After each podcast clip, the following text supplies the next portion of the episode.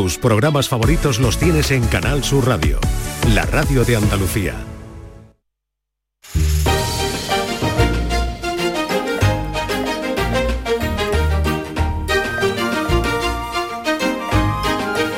En Canal Sur Radio, Días de Andalucía, con Carmen Rodríguez Garzón.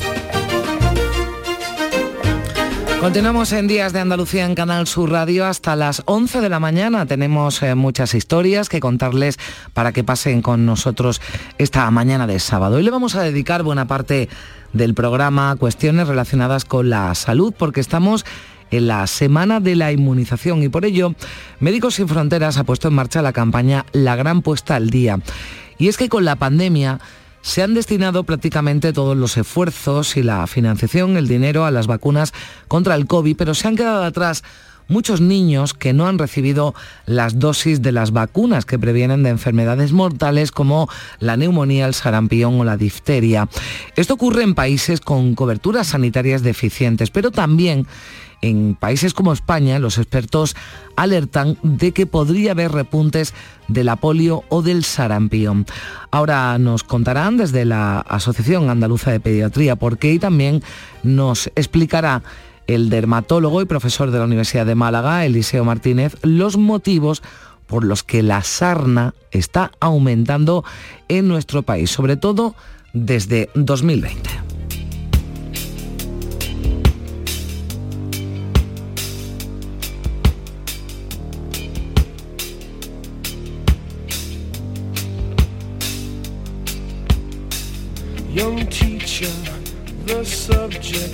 Y ya saben que estamos en un fin de semana de ferias, de fiestas, de romerías. Hemos hablado y seguiremos hablando de todos esos actos, pero hay otras ferias a las que les invitamos a acercarse, las ferias del libro. En Málaga y en Granada ya están en marcha con la asistencia además de escritores de primer nivel. Es el caso de la de Granada, por ejemplo, de Cristina Campos, que presenta su obra que fue finalista del premio Planeta Historia de Mujeres, Historias de Mujeres Casadas. Y hoy estará con nosotros para hablarnos de su libro, pero también de su presencia en esa Feria del Libro de Granada.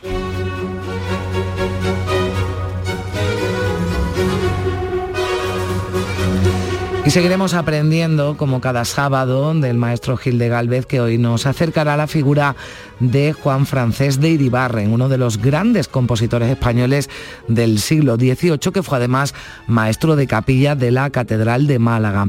Con Primisanz también, como cada sábado, haremos un viaje al pasado, en nuestra historia, y nos daremos hoy un paseo por la Cádiz del siglo XVII de la mano de Fernando García González Betes, que es doctor en Economía y que acaba de presentar Historia de Cádiz 1598-1700, cronología desde Felipe III a Carlos II. Y aunque ya hemos dejado atrás la Semana Santa, hablaremos hoy de la de Baena en Córdoba porque es protagonista de un documental que ha sido seleccionado para el Festival de Cannes. Sus creadores estarán con nosotros y nos contarán más detalles.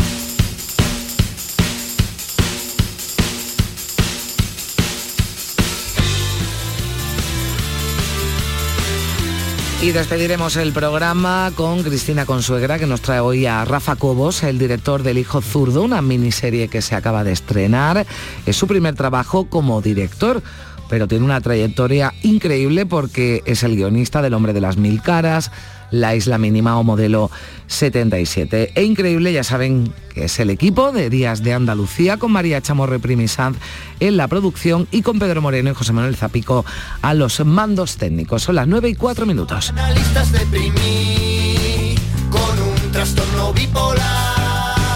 razones para desistir y tiempo para.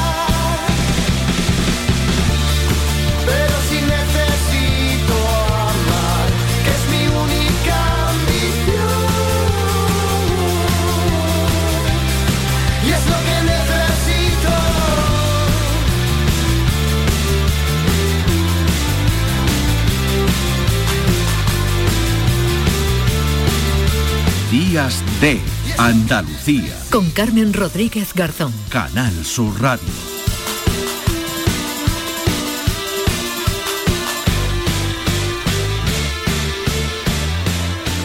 Si desde la 11 contáramos los deseos que han hecho realidad todos los premiados por nuestras loterías en 2022, sería algo incalculable. Por un momentito, no. Serían concretamente más de 1.371 millones de euros. Ya, pero así sería más metafórico. que sí, que sí, pero con metáforas no das, por ejemplo, la vuelta al mundo y colaboras con una gran labor social. Vale. En 2022, desde la 11, repartimos más de 1.371 millones de euros en premios. Millones de deseos cumplidos gracias a todos. Porque la Lotería de la 11 toca mucho y toca muchos. A todos los que jugáis a la 11, bien jugado. Juega responsablemente y solo si eres mayor de edad. Este fin de semana volvemos a disfrutar de la radio contigo en Gente de Andalucía, con todo lo que nos ofrece nuestra tierra y con su gente. Déjate seducir por todo lo que tenemos y síguenos. Gente de Andalucía, con Pepe de Rosa. Este fin de semana desde las 11 de la mañana en Canal Sur Radio. Más Andalucía, más Canal Sur Radio.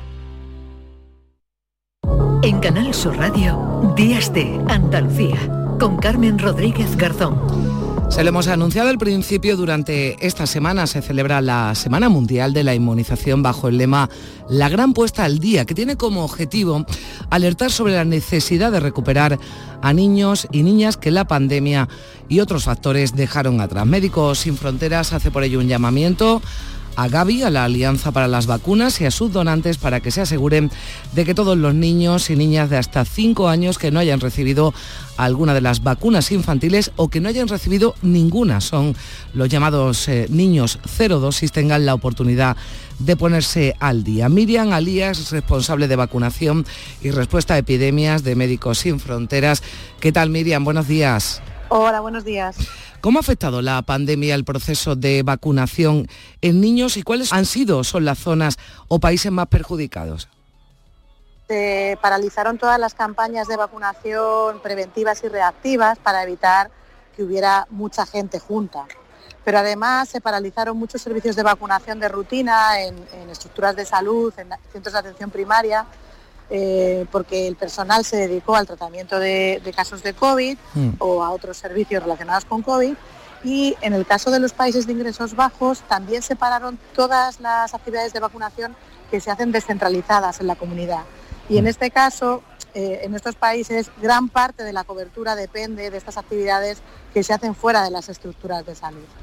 Entonces esto ha afectado en, una bajada de las coberturas de vacunas esenciales Em, en la mayor parte de los países de ingresos bajos y medios bajos, pero además esto llueve sobre mojado en países que ya tenían coberturas muy bajas debido a que había conflicto o había desastres naturales que impedían a los equipos médicos llegar a, estos mm. niños.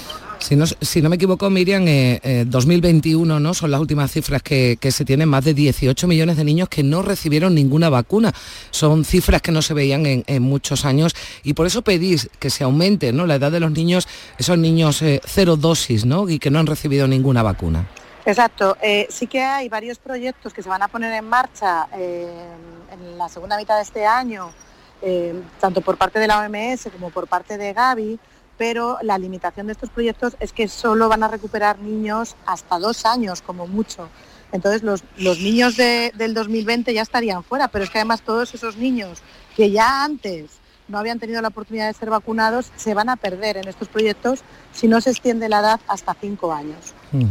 Bueno, hay otros eh, llamamientos que hacen precisamente que se dediquen o se recuperen esos esfuerzos que se estaban destinando a la vacunación infantil y que ahora o en los últimos eh, años sobre todo se ha dedicado a la cobertura vacunal por la, por la pandemia, dejando atrás ¿no? otras coberturas y por eso piden una actuación urgente además de esa alianza de vacunas. Exacto, eh, porque aunque la COVID no es una enfermedad que afecte a los niños, son los niños los que han tenido el mayor efecto secundario de todos los esfuerzos en el control de COVID y en la vacunación COVID. Y los, sistemas de vacunación de rutina se han visto muy afectados. Mm. Entonces, se lo debemos. Eh, tenemos que recuperar toda esa generación de niños y niñas que durante todo este tiempo eh, se han quedado en segundo plano y que tienen eh, íntegro su derecho a la vacunación y a la protección. Claro, hay que devolverle, ¿no? Decía, pero, eh, pero han aumentado además las consecuencias de que, de que esa cobertura eh, vacunal infantil haya descendido, es que han aumentado enfermedades eh, bueno, que son o que pueden ser mortales ¿no? en las zonas de las que estamos hablando, sarampión, diarrea, difteria. Se ha notado ¿no? un, aumento, un aumento importante. Se ha notado un aumento en el número de epidemias, en el número de casos en cada epidemia, pero también un aumento en la mortalidad infantil en general debido a, enfermedades que no son epidémicas, pero que, son, eh, que también son mortales, como por ejemplo la neumonía. 2.000 niños cada día mueren de neumonía, que es una enfermedad prevenible, en la mayor parte de los casos con, con dos vacunas, y también tratable, pero es que muchos de estos niños tampoco pueden acceder al tratamiento. Mm. Eh, ¿Se ha mejorado, Miriam, al menos lo digo por sacar alguna conclusión, en la administración de vacunas contra el COVID? Se puso en marcha ese mecanismo COVAX a través de la alianza de, vacunas en esos países en los que estamos, en los que estamos hablando que hay una cobertura sanitaria deficiente, al menos se ha mejorado en los últimos meses o en el último año en, la administración de vacunas contra el COVID? Bueno, se ha mejorado eh, porque cuando, ya se vacunó en Europa y en Estados Unidos y en los países ricos, empezó a haber vacunas disponibles para, estos países de ingresos bajos. Las vacunas han llegado muy tarde, han generado mucha desconfianza el hecho de que llegaran tan tarde y solo algunos tipos de vacunas. Y en general eh, lo que vemos es que hay una mayor cobertura en el personal de salud y las personas a riesgo. No hay una cobertura general de toda la población porque no, nunca han llegado tantas vacunas como para eso. Y en algunos países, por ejemplo, como la República Democrática del Congo, ni siquiera todo el personal de salud ha recibido dos dosis todavía. Bueno, España va a coger en junio una, una, cumbre de alto nivel de Gavi, se va a analizar el ciclo estratégico actual. Eso puede ser una buena oportunidad, Miriam, para, para que se atienda esta, esta petición que estáis realizando. Claro, yo creo que en el caso de, de Gavi, que recibe donaciones de los, de los estados, eh, también donaciones de filantropía, pero muchas donaciones de los estados, y España es uno de los países que dona, eh, también es una forma, este, este tipo de reuniones es una forma de poner en la agenda eh, no solo las políticas que son para los países de ingresos bajos, sino también las políticas que son para las zonas en crisis humanitarias, que pueden ser en países de ingresos bajos, pero también en países de ingresos medios o como estamos viendo ahora en Ucrania, en países de ingresos altos. Los niños eh, que están atrapados en conflicto, que sufren una crisis humanitaria tras otra, malnutrición, inundaciones, epidemias y conflicto, son los niños a los que deberíamos poner en la primera línea de esta respuesta. Pues la gran puesta al día es, el, eh, lema sobre con esta semana que se está celebrando, Semana de la Inmunización, con el que llega Médicos Sin Fronteras, ya lo han escuchado para alertar bueno, pues de la preocupante situación, sobre todo para niños y niñas que han dejado de recibir esas vacunas y que ha hecho que aumente las enfermedades en muchas zonas del mundo. En zonas más desfavorecidas, Miriam Alía, responsable de vacunación en respuesta a epidemias de Médicos Sin Fronteras, muchísimas gracias por, por atendernos esta mañana. Un saludo. Muchas gracias a vosotros. My money and now we don't even speak. I drove miles and miles, but would you do the same for me? Oh, honestly. Offered up my shoulder just for you to cry upon. Gave you constant shelter and a bed to keep you warm. They gave me the heartache, and in return I gave a song. It goes on and on.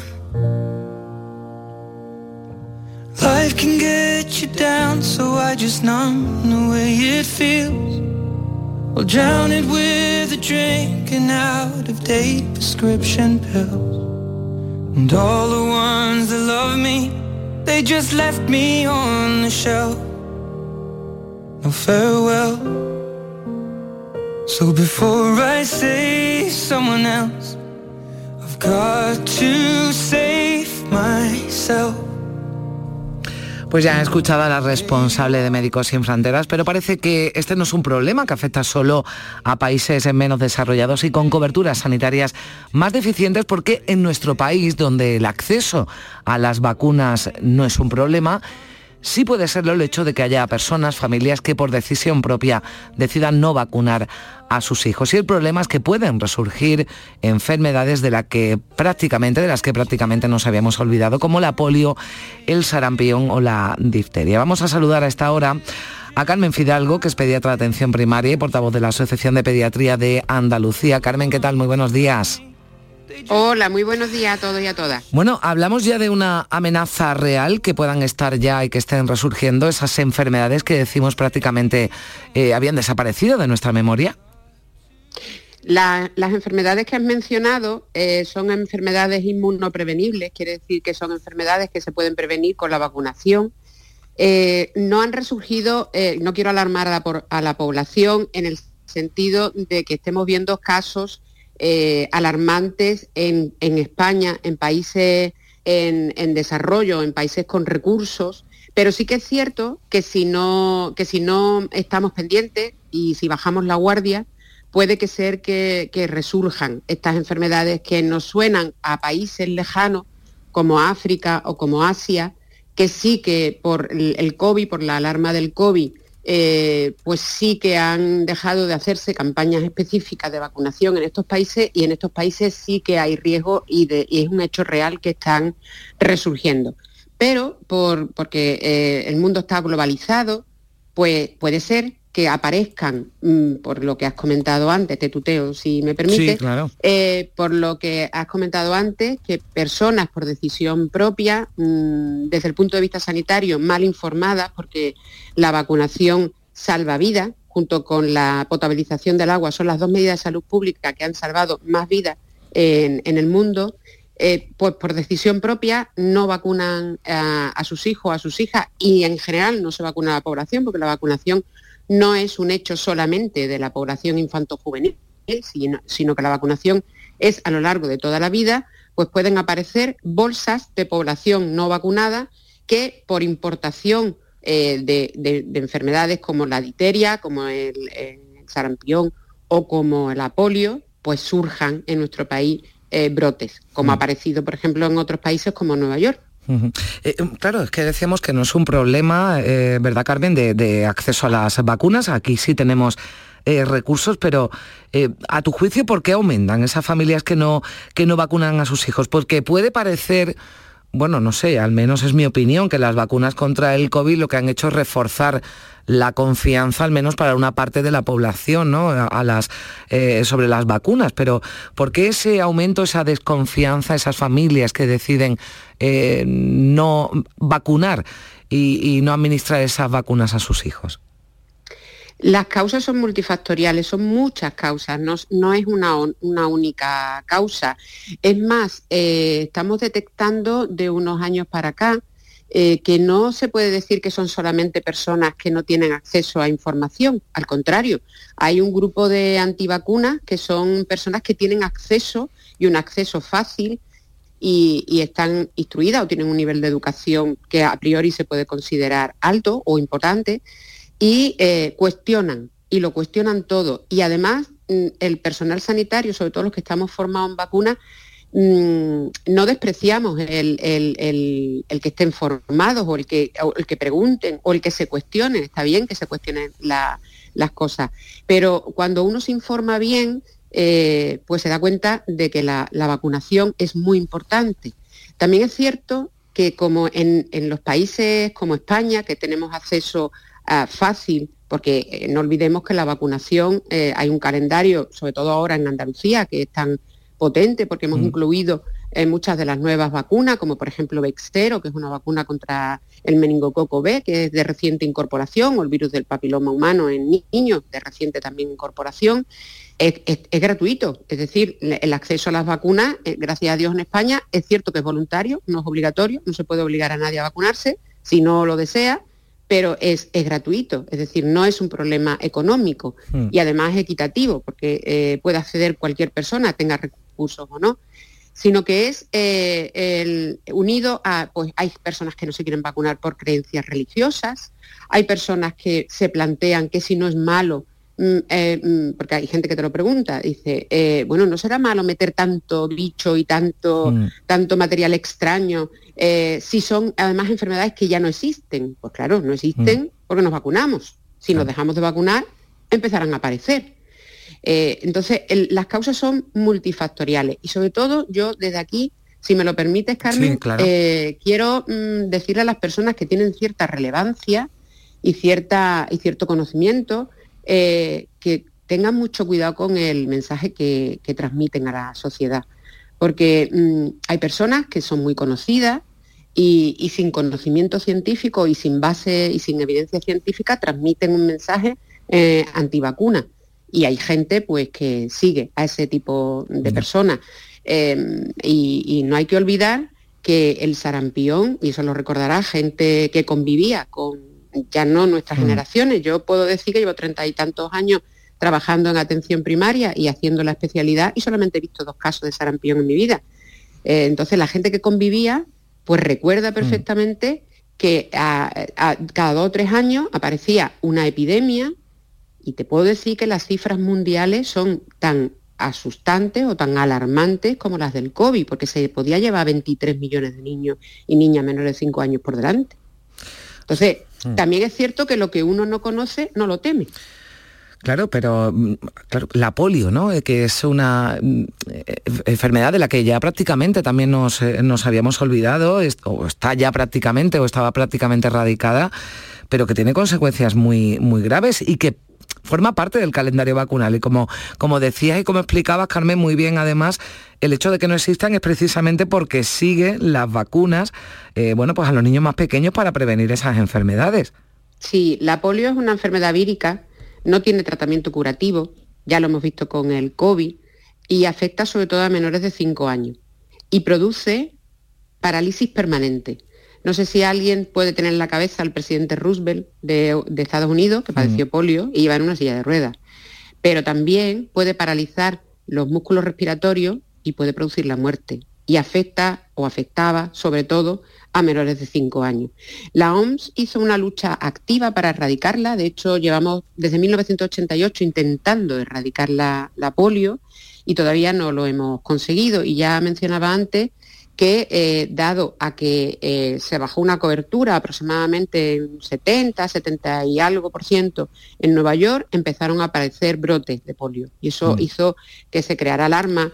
Alarma que mm, no deberíamos de ser hipro- hipócritas en el sentido de que, bueno, eh, no, no tiene por qué afectar solamente a los países em, desarrollados, sino también deberíamos de preocuparnos, y yo creo que, no sé si mi- la compañera que me ha antecedido ha hablado Mm. de, la- de los países en vía de desarrollo, que ya no solamente tienen el COVID y tienen otros problemas, sino que es que están resurgiendo eh, enfermedades de este tipo. Enfermedades que ya digo que son mortales. ¿eh? Pues no es cuestión de alarmar porque no queremos hacerlo, pero sí, desde luego, nos sobra, ¿verdad, Carmen?, que, que- hablemos de las bondades de las eh, vacunas, que son muchas, y de las consecuencias también que tienen el hecho de que, bueno, pues haya quien decida eh, no vacunar a, a los niños. Ahí está esa información y ese aviso que creo que no, que no, que nos sobra. eh, está bien que lo, que lo recordemos y, y también de alguna forma, bueno, pues sirvamos de contrapeso, ¿no? A esos mensajes que lanzan y que decías eh, gente famosa, al que no vamos a nombrar porque no le vamos a dar publicidad,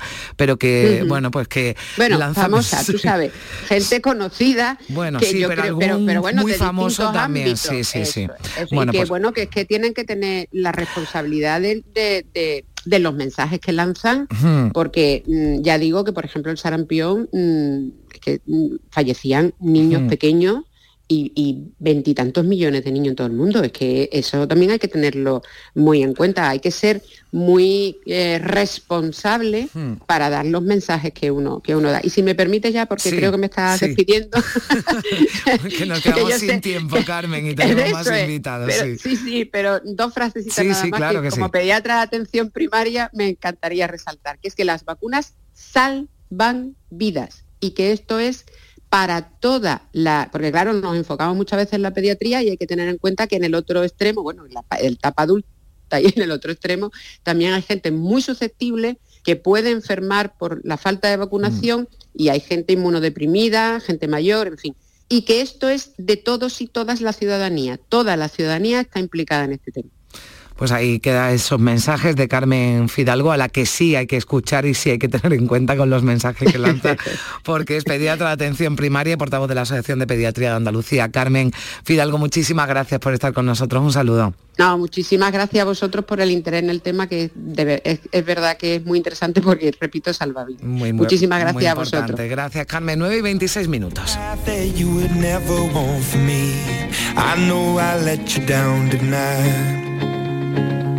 So many sleepless nights where you were waiting up on me. Well, I'm just a slave unto the night. Now remember when I told you that's the last you'll see of me. Remember when I broke it down to tears. I know I took the path that you would never want for me. I gave you hell through all the years.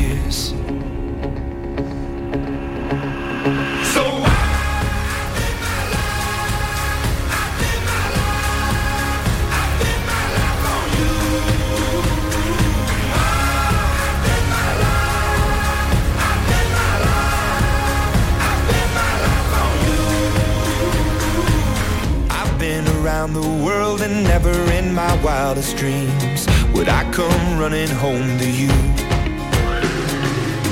I've told a million lies, but now I tell a single truth. There's you in everything I do.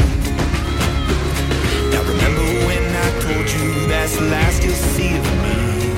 Remember when I broke you down to tears. I know I gave you hell through all the years.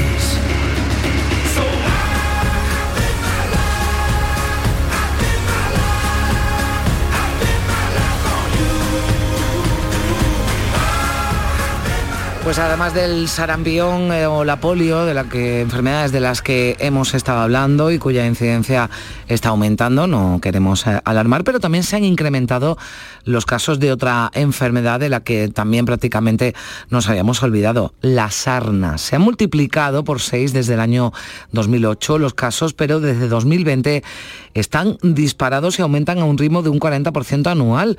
De ello alertan los eh, expertos, expertos como Eliseo Martínez, que es dermatólogo del Instituto Valenzuela Cavagliani, profesor de la Universidad de Málaga y también coordinador de Epidemiología y Promoción de la Salud de la Academia Española de Dermatología.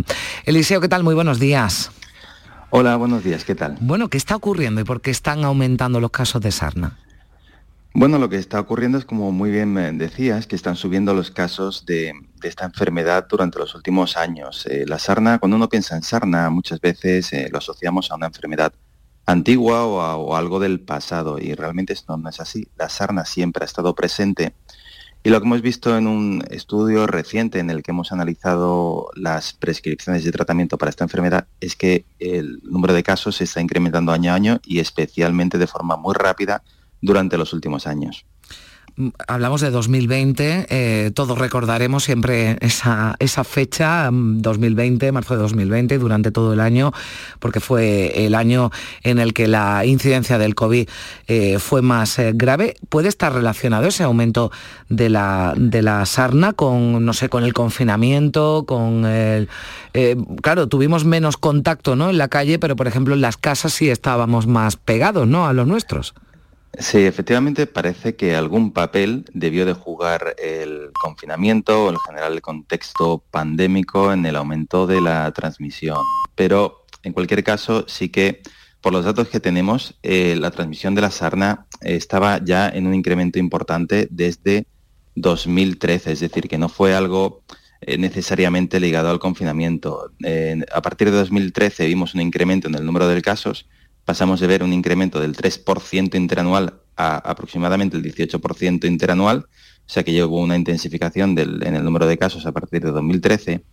Y esto fue aún más marcado coincidiendo con el confinamiento, de modo mm. que probablemente el confinamiento sí que ha podido jugar un papel. El qué papel ha jugado no lo tenemos del todo claro, hay varias hipótesis. Es cierto, como bien decía, que si en una casa había una persona con escabiosis y se produce un confinamiento en esa unidad familiar, pues lógicamente la transmisión dentro de, dentro de ese domicilio pues va a ser, va a ser muy superior que, que, si no, que en una situación en la que no tuviésemos esa, convivencia tan, tan, estrecha.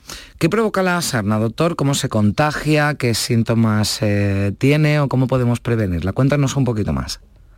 Bueno, la sarna la provoca un parásito. El parásito tiene un nombre, se llama Sarcoptes scabiei, concretamente la variante hominis, porque esto es de transmisión entre personas. Luego hay otras variantes que son las que afectan a los animales, ¿no? Pero no hay transmisión interespecies. Y este parásito eh, se, transmite por un contacto eh, persona con persona, con lo cual todos estamos expuestos, porque además no hay inmunidad para la escabiosis. No se puede uno hacer resistente después de haber pasado la enfermedad. Y modos de prevención realmente, desafortunadamente, no hay muchos, porque al no haber inmunidad y hacer algo de contagio eh, contacto, por contacto interpersonal, realmente todos estamos, todos estamos expuestos, todos los que nos relacionemos con otras personas estamos expuestos en un momento dado a sufrir este problema. A partir de ahí, mm, la, clave sería el diagnóstico precoz para disminuir la sintomatología y para evitar transmitirlo a otras personas. Así mm. que me gusta también aclarar cuando se habla de prevención de la sarna, siempre insisto mucho en que esto no está asociado a hábitos de higiene, Hmm. o a estatus socioeconómico, etcétera, etcétera, porque este es otro gran mito de la sarna, ¿no? que es que se asocia a personas que tienen una higiene pues pobre hmm. o que tienen ciertas conductas, en fin, se asocia a, contextos o, a, circunstancias que no tienen nada que ver, sino que cualquier persona está, es susceptible en un momento dado pues de contraer este parásito, igual que cualquiera pues podemos contraer pues una gripe o cualquier otra enfermedad infectocontagiosa. ¿Y pueden producirse, doctor, casos graves? Pues generalmente la sarna tiene un curso leve en la gran mayoría de los casos, porque el parásito, el parásito de la sarna, el sarcoptes, vive en las capas más superficiales de la piel, no llega al interior del organismo. El picor y la sintomatología que causa es muy llamativa porque cuando en la piel hay un parásito, el organismo identifica que hay un, parásito, que hay un, organismo extraño al cuerpo y se genera una reacción alérgica frente a ese frente a ese microorganismo y realmente eso es lo que provoca la gran mayor parte de los síntomas, con los eczemas, el picor, el rascado, a veces el rascado puede provocar heridas y luego hay casos que son casos excepcionales donde hay personas pues inmunodeprimidas, personas que tienen las mm. defensas más comprometidas y estas personas sí que podrían desarrollar cuadros más complejos o incluso complicaciones del tipo, por ejemplo, eh, arañazos o heridas provocadas por el picor, que esa herida se pueda infectar, que esa una infección derive en una celulitis y a partir de ahí se pueda complicar el caso. Pero la gran mayoría de las personas sufren mucho picor, se pasa muy mal, es muy desagradable, pero no llega a ser algo que comprometa la salud general de la persona. Y hay tratamientos, cremas, pastillas, ¿no? Entiendo que para aliviar y para, y para que desaparezca, ¿no? Ese parásito y esos síntomas.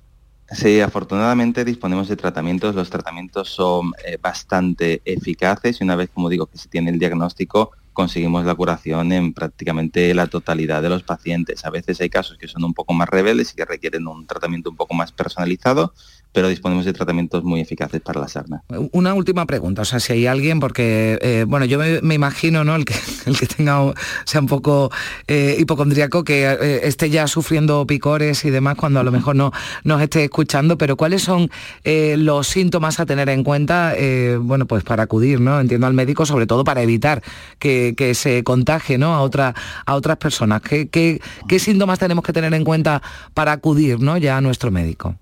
Sí, pues como muy bien decía, el principal síntoma es el, es el picor y también decía muy bien que el picor es algo muy subjetivo, ¿no? La piel está muy conectada al estado de ánimo y es verdad que cuando vemos a otra persona rascarse o cuando pensamos en, en, este tipo de cosas ya, ya nos está picando, ¿no? De hecho, el picor es el síntoma más frecuente en general en dermatología, el síntoma más frecuente en la piel es picor. Afortunadamente, todos los picores no son sarna, todos los picores no son escabiosis. Hay ciertas características del picor que tienen que hacer sospechar que podamos tener una sarna y en ese momento pues hay que ir inmediatamente al médico para, para descartarlo.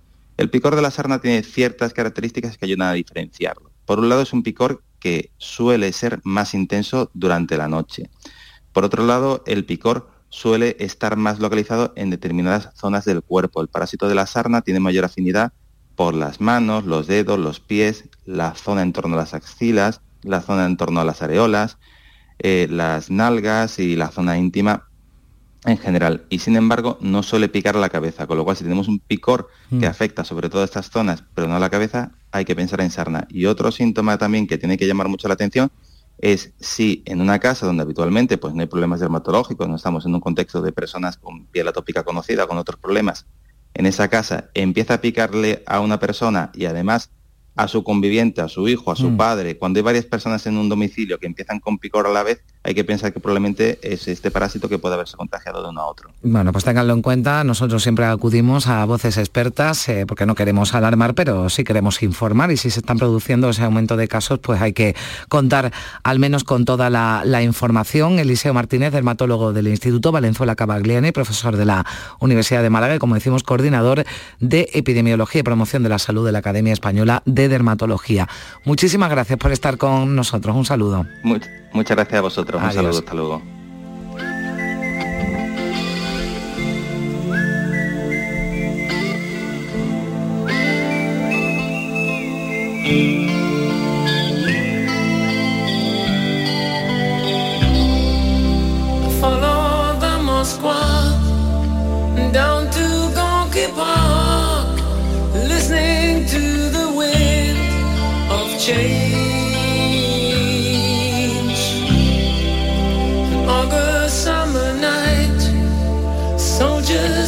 Hemos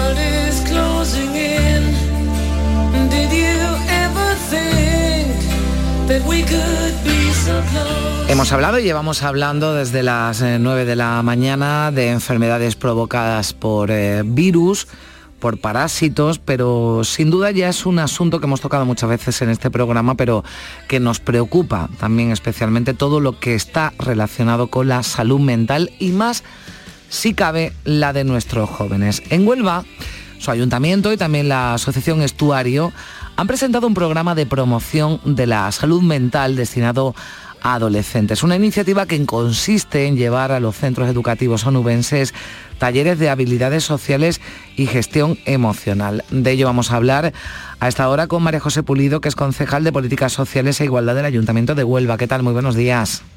Buenos días. Bueno, cuéntanos en qué consisten estos, estos talleres y cómo, cómo surge esta iniciativa. Bueno, la iniciativa sobre todo surge de los propios centros escolares, ¿no? Nosotros estábamos haciendo algún taller de estas características con la Asociación Estuaria y todos nos transmitían que tenía que intensificarse, ¿no? Porque cada vez pues detectaban más en el alumnado pues episodios, ¿no? De, de depresión, de ansiedad, autolesiones y bueno, desde Estuario pues nos presentaron una programación más extensa con más matices y, de una larga duración. Entonces, bueno, pues nos hemos puesto en marcha y como se esperaba, ¿no? han respondido muy bien todos los, centros de educación primaria y también los de secundaria, ¿no? Mm. Antes solo se desarrollaba en secundaria, pero también vimos necesario que los dos últimos cursos de, primaria ya se trabajara ¿no? Eh, con, los más jóvenes para que en ese cambio ¿no? de, la educación primaria a la secundaria pues ya tuvieran esas herramientas para enfrentarse. Mm a posibles problemáticas de estas características. Son talleres, María José, que van a estar impartidos por, por expertos, que como nos decías ya va a pasar o van a pasar también a las eh, primeras etapas educativas, en el final de, primaria, ¿no? Porque, bueno, pues los... Los, eh, los, datos y las cifras ahí en están, ya hay niños ¿no? que con 9, 10 años empiezan a, bueno, pues a sufrir ¿no? problemas de, salud mental. ¿Cómo se van a enfocar eh, esos, esos talleres y en qué van a consistir? Pues se van a trabajar sobre todo de una forma muy dinámica, ¿no? A, través de, con los de primaria, sobre todo a través de juegos, de que ellos mismos sepan detectar, ¿no? Esa, bueno, pues ese alejamiento a lo mejor o esas mm, sensaciones ¿no? de, tristeza que, con esa edad pues imposible ¿no? de, de manejar o de saber siquiera qué, le está pasando. Entonces, bueno, los talleres empiezan con eso, ¿no? El cómo detectarte a ti mismo, ¿no? Pues que te aleja a lo mejor de, esa realidad, te aísla, o que tu cabeza, ¿no? Cada vez se, se encierra más bueno, pues en algunos pensamientos que, que no te favorecen, ¿no? Entonces, bueno, pues todo es un poco adaptado también a, a, los grupos de niños con los que se trabaja y si, bueno, sobre todo ya en los institutos, pues los propios educadores nos dicen, bueno, pues en qué aula a lo mejor han detectado mm. que algún chico o chica está sufriendo algún episodio de estas características y ya se centra, ¿no? En ese aula, pues más eh, en ese caso en concreto. La verdad que afortunadamente, ¿no? Tenemos educadores muy, muy profesionales, ¿no? Mm. En los que a la hora de ir al instituto ya, ya vamos ¿no? con unas pautas y, y con unos conocimientos que nos facilitan ¿no? enfrentarnos a, a ese trabajo con los chicos y chicas. Es importante además lo que lo que decías, ¿no? Porque lamentablemente los datos y las cifras están ahí, los que dan, bueno, pues asociaciones como como UNICEF, ¿no? Eh, que, sí. que, que, hablan de, de, de casos, ¿no? De, de ansiedad, de, depresión, ¿no? En, en, gente cada vez más eh, joven y además las consecuencias que, que tiene esto, pero que digo que está bien que, que al menos se hable de ello, que nos ocupemos sí. y nos preocupemos de ello y que se pongan en marcha, bueno, pues eh, talleres que sean además los mismos profesores y los mismos colegios los que los que lo demandan, ¿no? Porque son los que además eh, pueden ser los primeros, ¿no? Igual que la familia en detectar ese, ese, ese problema, ¿no? Para, pedir, para que puedan pedir ayuda. Exactamente, ¿no? Eh, el taller en el centro educativo es una herramienta más, ¿no? De la que estamos distribuyendo en toda la ciudad. Este trabajo también lo estamos haciendo a través de, la, de los encuentros de familia porque claro, es lo que has dicho, ¿no? No solo se puede trabajar con el menor, también es importante trabajar con la familia y, con el propio centro educativo. Al fin y al cabo, no, eh, esto es un, unos días que vamos a estar en los centros educativos, pero bueno, que no queda ahí, ¿no? Que también los chicos, las chicas y sus padres pues conozcan qué entidades hay en Huelva, qué profesionales mm. hay, que les pueden ayudar ya en su día a día. Lo, lo fundamental es detectar ¿no? esos inicios mm. de estas fases depresivas y sobre todo también, además de los datos de UNICEF en Huelva a través del Plan Local de Juventud, pues los propios jóvenes no se enfrentaron pues a diversas preguntas que, que hemos desarrollado, pues por un lado para también ver las inquietudes de los jóvenes y por otro lado las problemáticas que ellos detectan. Y la verdad que los datos mm. en estos casos de depresión, de aislamiento, han sido brutales, ¿no? Entonces no podíamos quedarnos quietos. Sabemos que ya estamos en el último trimestre de los cursos escolares y por eso este trabajo no queda ahí, ¿no? También está la programación ya eh, en el principio del siguiente curso escolar. Pues eh, bueno, gracias por atendernos y gracias también por esta iniciativa del Ayuntamiento de Huelva junto a la Asociación Estuario que va a llegar a los colegios con esos eh, talleres eh, bueno, talleres de habilidades sociales y gestión emocional para detectar y prevenir los problemas de, de salud mental de, lo, de, los jóvenes onubenses. Muchísimas gracias, eh, María José Pulido, concejal de Políticas Sociales e Igualdad del Ayuntamiento de Huelva, por estar con nosotros. Un saludo. Mucha, muchas gracias a vosotros por también divulgar la información y, y que sean cada vez más los centros que se acojan a, a esta iniciativa. Muchas gracias, gracias, buen día.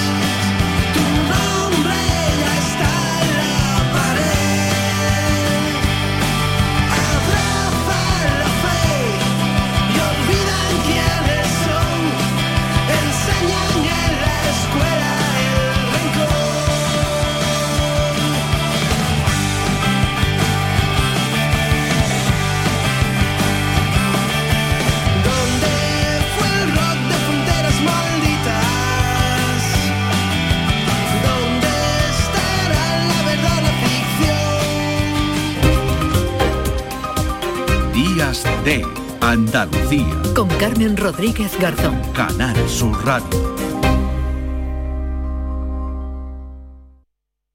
Sevilla. Canal Sur Radio. Por fin la casa que estabas esperando en Sevilla. Metrobacesa presenta 10 promociones de obra nueva. Magníficas viviendas unifamiliares y en altura de 1, 2, 3 y 4 dormitorios. Todas con terrazas, piscina comunitaria y junto a la futura Ciudad de la Justicia. Obras ya iniciadas. Descubre más en el 955 25 25 y en metrobacesa.com. Metrobacesa, ahora sí. Estás estupenda. Gracias. Medicina estética en Clínica Doctor Ortiz. ¿Tu hermana y tu hermano también? Ellos cirugía plástica en Clínica Doctor Ortiz. ¿Y el pelo de tu marido? Ah, injertos capilares en Clínica Doctor Ortiz. Ahora en Clínica Doctor Ortiz ampliamos servicios. Ginecología general, funcional y oftalmología. Seguridad, confianza y satisfacción de nuestros clientes. ¿Quién me va a entregar? Este eras tú mientras te preparabas para aquella cita hace 25 años. Sí, sí, 25 años. Los mismos que cumple Nervión Plaza. Nervión Plaza. Qué rápido pasa todo cuando se pasa bien. La noche más hermosa y Pilar Muriel te dan respuestas a tus preguntas. Estoy con muchas ganas de encontrarme de nuevo contigo en esta aventura del conocimiento que te proponemos cada fin de semana, viernes y sábado, a partir de las 11 de la noche y hasta las 3 de la madrugada.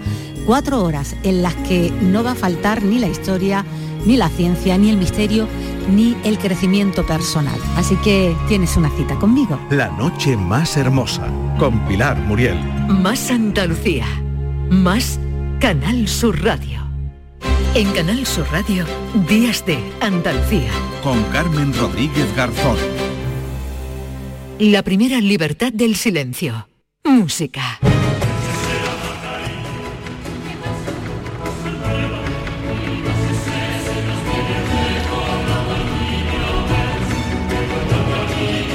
Bueno, empezamos con fuerza. José Manuel Gil de Galvez, ¿qué tal? Muy buenos días. Buenos días, Carmen. Bueno, he pegado un bote, ¿eh? ¿Eh o no es? Me había asustado, yo estaba aquí ya aplicadísima cada vez que viene el maestro Gil de Galvez, yo cojo papel, bolígrafo, me pongo aquí a apuntar, a tomar nota, porque siempre aprendo muchísimo con, con él y hoy, eh, bueno, no traemos, ¿verdad? Porque iba a decirte, aprendemos mucho de los compositores andaluces. No es andaluz, pero bueno, prácticamente como si lo fuera, porque la mayor parte, ¿verdad?, de su, de su trabajo lo desarrolló, bueno, pues en, en Málaga, ¿no? Aquí en Andalucía. Así es, Carmen, estamos con Juan Francés de Iribarren y fíjate, fíjate que cómo, cómo suena esta pieza, ¿eh? el Mm. maestro de capilla de la Catedral de Málaga desde el año 1737 a 1767 y, y he querido poner esto y todos los cortes que vamos a ir oyendo Sí. hoy para que la gente eh, se sitúe en un templo andaluz del siglo XVIII y oiga la alegría de esta música, que era, Sí. era maravilloso, ¿no? Muchos se pueden, podían pensar que era una etapa oscura donde Sí, la música triste, era ¿no? muy, que la demasiado música triste, ¿no? no, no, pues esto suena, en fin, a eso alegre, vamos, tanto que yo me has despertado ya para el resto del día. Sí, fí- fí- fíjate, fíjate la música del 18 de los compositores españoles, Sí, sí, estos sí. maestros de capilla. Se evolucionó tanto que el propio Vaticano, en, eh, al final del siglo XIX, tuvo que hacer el- este, em, lo que se denominó el motu propio, que fue, digamos, tratar de volver a una música más seria, porque claro, ya la música de iglesia habían considerado que se había desfasado demasiado. ¿De acuerdo? Eh, eh, es, es así, esto que estamos escuchando es la jácara de fandanguillo, ¿no? Es, es- es una cosa muy, muy nuestra, muy popular, ¿no? Fíjate cómo suena.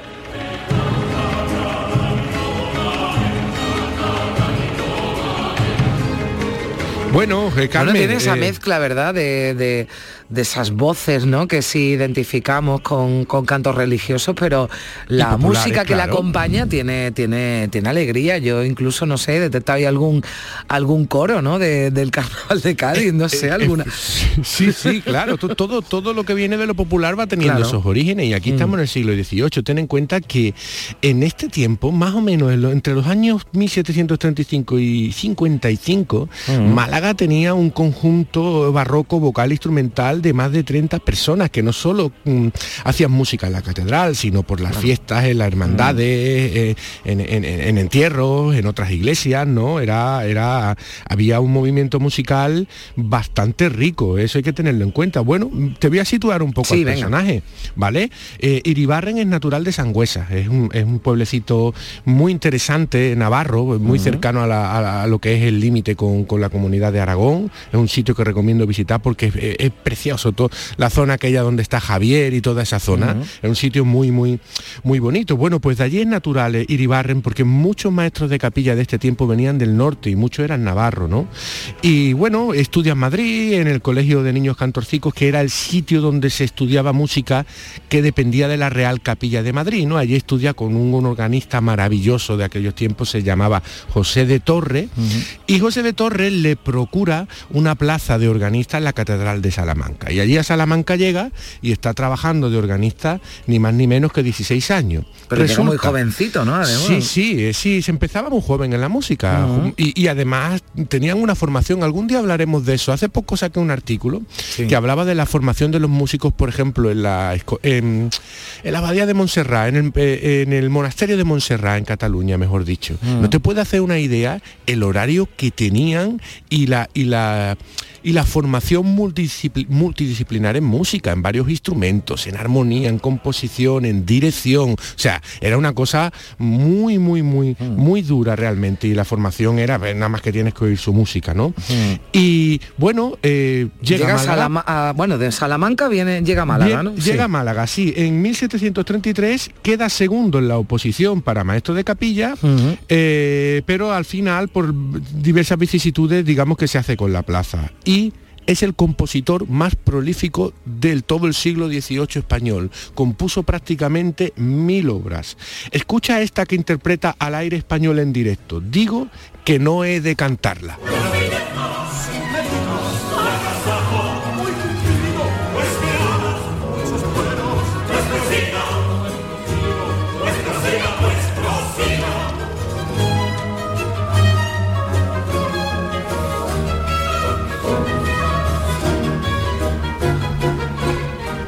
Es un, es un compositor de una, de una formación se oye, ¿no? Eh, eh, eh, conoce muy bien la música italiana.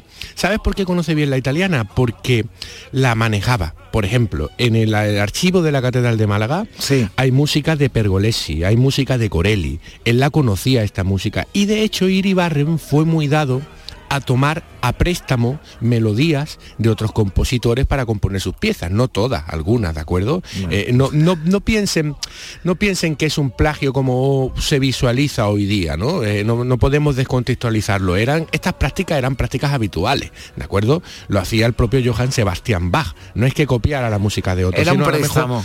Claro, tomaba préstamo, eh, un trocito de una melodía, de algo que conociera, que tuviera entre manos, que le parecía bien y la armonizaba un poco a su manera. Entonces te he traído un ejemplo muy bonito, porque ahora con Concierto Málaga estamos haciendo el Estabas Mater de Pergolesi y justamente hace unos días estábamos ensayándolo y digo, esto me suena a mí, estoy preparando Iribarren para el, para el programa y, y- y- fíjate, he encontrado un, un área de Navidad que se llama Qué temprano o bien mío, de Juan Francés Iribarren. Fíjate cómo suena y luego te voy a poner un movimiento de Pergolesi y los oyentes enseguida lo van a detectar, esa toma a préstamo. Venga, escuchen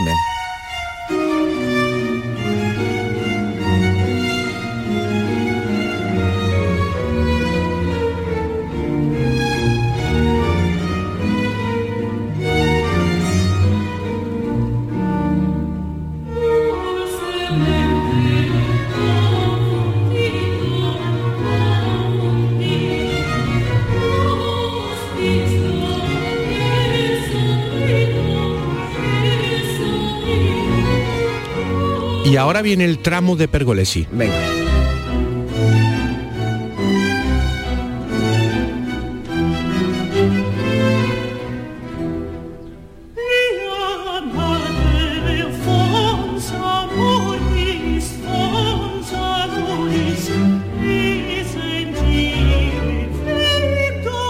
Fíjate que ese... ese- Hasta este- yo este- que no tengo el oído que tú tienes, eh, lo he notado. Lo has captado, Lo ¿no, he Carmen? captado, sí, sí. Claro, es muy, muy, muy parecido. El tema es el mismo sí. y eh, la letra es distinta porque es un villancico de Navidad. Eh, los giros que hace la, la cantante en la pieza de Ibarren son diferentes. También cuando la pieza va desarrollando más y la oye completa, que, se- que siempre ponemos aquí Ya. cortes, pero es por el tiempo que tenemos, pero invitamos a los oyentes, solo se Claro. tienen que ir a internet a oír lo que ponemos aquí y disfrutarlo. Totalmente, Eso es Totalmente. Claro, eso es importante porque hay muchas cosas que decir y, bueno, quien se quiera oír la pieza entera. Que nosotros un día haremos un especial de esto que dejaremos la música completa si nos dejan, pero, pero ahora tenemos que, que seguir avanzando. Eh, sigue contándonos más cositas, sí. Bueno, mira, vamos a ver, también es importante que los oyentes sepan que en este siglo XVIII en España pues tenemos un estilo muy italianizante proveniente de Italia, pero luego tenemos un estilo muy hispano eh, muy particular que se hereda del siglo anterior, del siglo de oro, ¿de acuerdo? Eh, es, podemos decir que esto más o menos era eh, la música, que qué lástima que no hemos conservado partituras de ella, que ilustraban un poco eh, los tiempos de Quevedo y todo lo que era la, mm. música que se podía hacer en esos corrales y en esos teatros, ¿no? De, de ese tiempo, ¿no?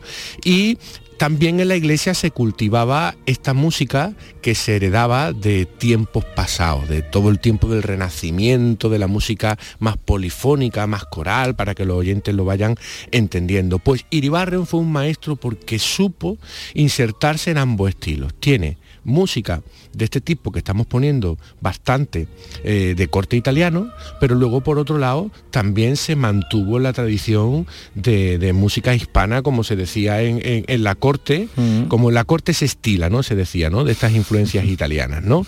Bueno, eh, eh, antes era la tendencia, o sea, ahora es la tendencia en redes y antes era como se estila en la corte. Exactamente, así era.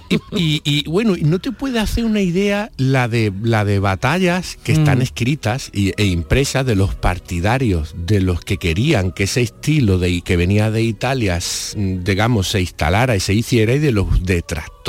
O sea, ahí hay una batalla filosófica y estética, de, ríos de tinta, bueno, preciosos, preciosos, además con argumentos en uno y otro sentido que, que, vivimos ¿no? en ese siglo XVIII. Tienes que tener en cuenta que el siglo XVIII es, España ya es una potencia menguante, aunque luego refloreciera con Carlos III, y claro, todavía se mantiene en esas cuestiones gloriosas, entonces todo lo que fuera una invasión externa que supusiera desplazar lo que España decía, pues evidentemente suponía un rechazo, ¿no? Mm. Al final, al final todo se entiende y eso a la música afecta también. Pues mira, te he escogido el Estabas Mater. Ahora sí, este es el Estabas Mater de Iribarren, que es una pieza coral que se mantiene en esa tradición hispana y es una de las últimas piezas que compuso.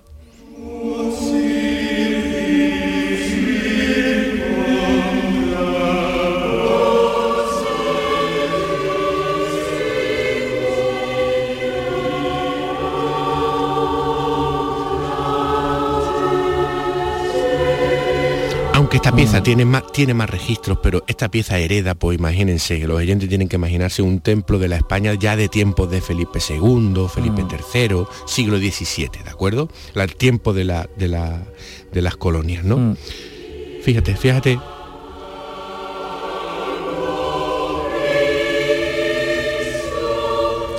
Esto ya suena más solemne, ¿no? Que lo que nos ponías al principio, ¿no? eso es, eso es. Pero bueno, eh, eh, eh, estos compositores tenían la capacidad, y Iribarren fue un grandísimo maestro, de componer en, diferentes segmentos, porque no entiendan los oyentes. Un minutito nos queda, José Manuel. Sí, ya termino. Fíjate, mira, en 1737 Iribarren crea el archivo de la música de música de la Catedral de Málaga. Por eso en la Catedral de Málaga se conservan un montón de piezas del maestro. Yo le tengo muy muy buen recuerdo a, este archivo porque fíjate que mi bisabuelo fue campanero de la catedral y mi abuelo me contaba un montón de historias, vivían en la misma torre de la catedral. Con eso te lo digo todo lo que conozco, la historia del archivo de la Catedral de Málaga te he escogido para salir de aquí hoy un villancico a seis de negros, fíjate tú, se estilaba esta cosa. Era música que en Iberoamérica eh, eh, era una música de africanos que estaba extendida, criolla también, pero que se hacía también en la iglesia. Mira qué villancico te he cogido para acabar que se llama Al Nacimiento. Esta noche lo neglillo. Bueno, José Manuel, te espero la próxima semana. Lo escuchamos unos segunditos. Venga, adiós.